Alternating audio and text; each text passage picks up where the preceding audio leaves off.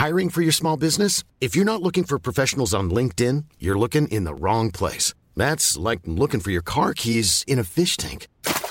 LinkedIn helps you hire professionals you can't find anywhere else, even those who aren't actively searching for a new job but might be open to the perfect role. In a given month, over 70% of LinkedIn users don't even visit other leading job sites. So start looking in the right place. With LinkedIn, you can hire professionals like a professional. Post your free job on linkedin.com slash people today. Las Vegas. El lujoso estadio de básquet del Mandalay Bay lleno. 7.000 personas. Joss Stone se baja descalza del escenario entre aplausos. Con una pollera larga y de muchos colores y una pashmina gigante violeta, parece que brillara.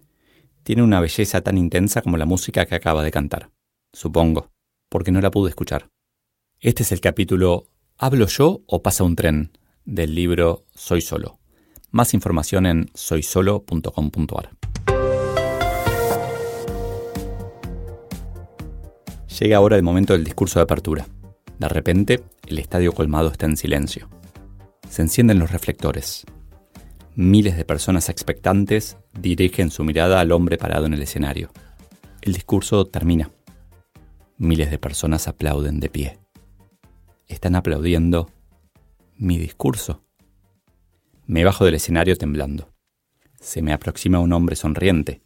Me estrecha la mano con fuerza mientras con la otra me da unas palmadas en el hombro. This is the best opening ceremony ever, me dice casi gritando, por culpa de la música. Es el CEO de Staples, jefe del jefe del jefe de mi jefe. Si estoy a cuatro niveles del CEO, hay siete reportes por nivel, dedica 50% del tiempo al personal interno y el tiempo se reduce 50% por nivel, me va a dedicar una de cada 2.744 horas de trabajo. En otras palabras, si el CEO recuerda tu nombre, o es un genio o puedes sentirte muy importante. Era 2007. Todavía me consideraba un nerd introvertido y tímido. Había viajado a Estados Unidos para ese evento. Dos semanas antes había empezado a practicar una y otra vez el discurso. En el avión lo repetí hasta el hartazgo. El hartazgo de quienes viajaban alrededor, claro. A pesar de que tendría teleprompter, quería saberlo de memoria. Nada podía fallar. Y nada falló. Prepararse para que falle, para que no falle. En 1999 había tocado fondo en lo que hablar en público se refiere. Fui a dar una clase de logística a la Universidad de San Andrés. Llevé un PowerPoint genial. Me había preparado mucho, tenía infinito contenido súper relevante. Las animaciones pensadas una por una. Imágenes de la empresa por todos lados. Gráficos con datos que nunca habíamos compartido. Muchos. Me fue pésimo. Me hizo sentir tan mal que me convencí de que no podría dar una buena presentación nunca. Me escondí por años. Hoy sé que me había preparado para una charla sin audiencia. En realidad no me había preparado, había hecho un PowerPoint. Desde entonces, creo que quien no piensa en la audiencia no es un orador, así como que quien no empatiza con su equipo no es un líder. En una presentación lo que menos importa es la presentación. Entre San Andrés y Las Vegas el trabajo me forzó a mejorar. Hice cursos de oratoria y stand-up comedy. Armé Excels para preparar presentaciones, obviamente, y me expuse cada vez que podía, esforzándome para liderar mejor. Hablar en público es un músculo, entrenalo, igual que liderar. El precio de la libertad. Todavía no había escuchado el concepto de víctima protagonista cuando en 2002 nos enfrentamos a una situación en la que podíamos no hacer nada y dejar que el tiempo pasara o conseguir compradores para la empresa. Ese año leí el libro Barbarians at the Gate, que cuenta la historia de cómo los gerentes de Nabisco compraron la empresa con dinero de otros. Se nos ocurrió una idea fantástica. ¿Podríamos conseguir un capitalista que nos prestara el dinero para comprar la empresa? En otras palabras, un MBO, Management Buyout. A fines del 2002 empezamos a golpear las puertas. Nuestro roadshow secreto. Secreto porque, aunque estábamos seguros de que era lo mejor para los accionistas, no sabíamos qué iban a pensar si se enteraban. Habremos tenido reuniones con 10 o 15 inversores, todas con la misma estructura. Incluso llegamos a contactar a Henry Gravis, protagonista activo del deal de Navisco. En cada reunión, Santi contaba la historia y la oportunidad del negocio. Cada vez salía mejor, ponía más pasión y lo hacía con más solidez. Yo tomaba nota de los cambios y de en qué momento le hacían preguntas. Y mejoraba la presentación. Era mágico cuando, a partir de la tercera o cuarta iteración, como ya sabíamos qué iban a preguntar, podíamos decir, está en la página 17, ya vamos a llegar. O, eso está en el apéndice, después lo pueden revisar. Sí, los inversores son predecibles. Entender a la audiencia y lo que realmente espera es clave. Ser parte de ese proceso, pero sin sufrirlo directamente, sin exponerme casi, me ayudó mucho. Fue muy difícil. La primera versión de la presentación era muy mala, totalmente incómoda para el discurso que Santi tenía preparado. Ahí entendí algo fundamental. Es muy, pero muy difícil preparar un PowerPoint para otro y que discurso e imagen sean coherentes. El cierre. En mis primeras presentaciones no lo notaba, pero ya hace unos años logré relajarme al terminar y darme cuenta del agradecimiento del público. Eso me vuelve a alimentar, cada vez me gusta más. Al final, igual que con el liderazgo, es la audiencia quien va guiando al orador. El aplauso es la confirmación de la entrega, de la generosidad. A veces pienso que es como dicen los maratonistas. En un momento no sentís más el cansancio.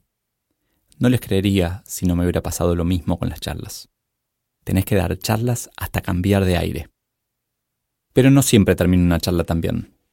En San Pablo acepté una vez dar una charla sobre franquicias. Fui seguro y relajado con mi remera, jeans y zapatillas, mi uniforme para presentaciones. Me enfrenté a una audiencia totalmente distinta, más estructurada, y mi mensaje no los desestructuró para nada. A mitad de la charla ya me di cuenta de que no había conexión, y lo único que quería era terminar e irme. No ayudaba que las paredes eran finitas y mi atención se iba todo el tiempo a lo que decía el orador en el salón contiguo. Era interesante y tenía la intensidad de un tren. Trágame tierra. Siempre es lo mismo. Antes de dar una charla quiero huir, literalmente. Veo el lugar donde voy a exponer, doy media vuelta y camino un rato. Suelo sentarme en el piso lo más lejos posible. Siento angustia, miedo, la cabeza en blanco. Mentira, en blanco no llena de preguntas. ¿Qué estoy haciendo acá? ¿Para qué? ¿Por qué sigo diciendo que sí? ¿Para sufrir? La gente que me acompaña y no me conoce suele asustarse. El blanco no es interno. Me ven pálido cadavérico. Los ritos ayudan a tranquilizar, incluso laboralmente. Aunque ya haya dado más de 100 conferencias, unos 40 shows de stand-up, entrenado a docenas de personas y tenga escritos más de 90.000 caracteres sobre cómo dar una presentación, si me piden un consejo les diría que, además de practicar, lo importante es algo antiintuitivo, que se note lo que sentimos. Otra vez, los sentimientos. Cuando hablamos podemos transmitir emociones, hacer el mensaje mucho más completo. Esa es la clave de la oratoria. No transmitir ideas, sino que la audiencia la sienta. Otro aprendizaje importante en San Pablo y en donde vivo. Cuando pasa el tren, me callo. No compitas si sabes que vas a perder y no vas a aprender. Después de cada conferencia, lo mismo que cuando presentaba en la empresa, alguien se me acercaba con una consulta o incluso para venderme algo. Días después podía recibir un mail de agradecimiento de pedido de información o hasta de una cotización. Una presentación no termina cuando termina. A veces cuando escribo estos capítulos sobre, o artículos sobre hablar en público, los pienso más para mí, los pienso para un Leo de hace unos años que no se animaba a hacer todo eso y lo que me hubiera servido que me lo cuenten, o que yo lo aprenda más que que me lo cuenten, porque muchas veces te cuentan algo y no, no estás listo para, para escucharlo. Pero releerlo me, me, me lleva a ese momento al original de haber pasado por todas esas etapas, pero también al describirlo y, recordarlo y documentarlo y tratar de, obtener aprendizajes de acá. De hecho, la frase una presentación o una conferencia no termina cuando termina es algo que uso habitualmente en mi negocio, en mi trabajo de dar conferencias. Cuando estoy con un cliente, una de las preguntas más importantes que hago es, ¿qué esperan que cambie? con esta conferencia. ¿Qué tiene que ser distinto en la compañía después de, que yo intervine en una charla, en un evento? Y, ese es mi foco. Mi objetivo no es dar una charla, sino es ayudarlos a lograr eso. Como siempre, gracias por escuchar. Me honra que estés de ese lado. Me, me da energía saberlo, así que sentite libre de contármelo por cualquier red social eh, o por mail a leopiccioli.gmail.com y como digo periódicamente, hago este esfuerzo para compartir, para llegar a más gente. No quiero vender libros, obvio que si quieres comprar un libro, podés comprarlo. Al momento que estoy grabando, acabo de publicar un nuevo libro que se llama Ahora te puedes marchar o no.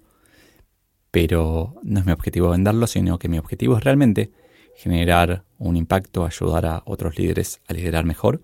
Así que si quieres ayudarme a ayudar, sentite libre o de, compartir este episodio, de compartir el podcast entero en donde lo escuches, sea en Apple Podcasts, Google Podcasts, Spotify, eh, en, en la web, en donde sea que lo escuches, de compartirlo para que pueda llegar a más gente. De nuevo, muchas, muchas gracias. How would you like to look five years younger? In a clinical study, people that had volume added with Juvederm Voluma XC in the cheeks perceived themselves as looking five years younger at six months after treatment. Look younger, feel like you. Add volume for lift and contour in the cheeks with Juvederm Voluma XC. Reverse signs of aging by adding volume to smooth laugh lines with Juvederm Volure XC. For important safety information and to find a licensed specialist, visit juvederm.com. That's J U V E D E R M.com. Not for people with severe allergic reactions, allergies to lidocaine, or the proteins used in Juvederm. Common side effects include injection site redness, swelling, pain, tenderness, firmness, lumps, bumps, bruising, discoloration, or itching. There's a risk of unintentional injection into a blood vessel, which can cause vision abnormalities, blindness, stroke, temporary scabs, or scarring. Talk to a licensed specialist to find out if it's right for you.